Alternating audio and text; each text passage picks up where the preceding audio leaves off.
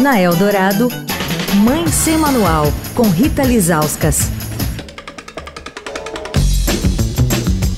Oi, gente, Mãe Sem Manual de volta. Essa semana o assunto é a dislexia. Estamos com a presidente do Instituto ABCD, a fonoaudióloga Juliana Borges.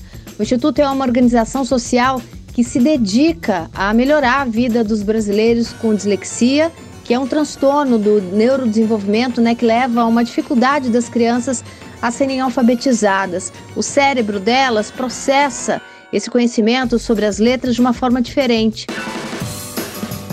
Juliana, hoje eu queria te perguntar sobre um projeto de lei que contemplou as pessoas com dislexia, né, principalmente as crianças, e que completou recentemente um ano.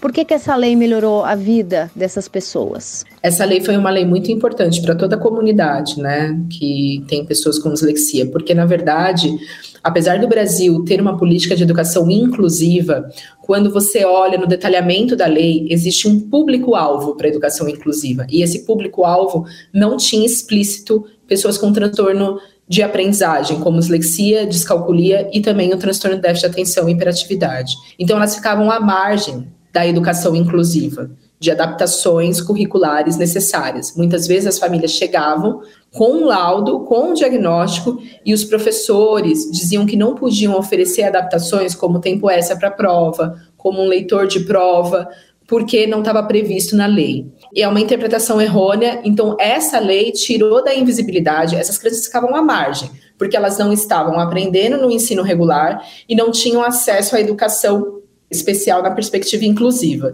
Então elas ficavam à margem. Hoje a gente entende porque de forma explícita a gente tem uma lei garantindo que essas crianças têm acesso, crianças e adolescentes, né, têm acesso à educação integral. Então ela tem acesso ao diagnóstico, acesso ao acompanhamento especializado em sala de aula e na equipe de saúde e também os professores foram vistos, né, por, por essa lei, porque diz que ele também tem acesso à formação continuada, porque a gente também não pode exigir que o professor consiga adaptar sem dar a formação necessária. Então, essa lei foi uma lei bem completa que garante todo esse atendimento integral.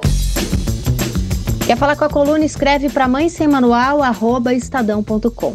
Rita Lisauskas para a Rádio Dourado, a rádio dos melhores ouvintes. Você ouviu Mãe Sem Manual, com Rita Lisauskas.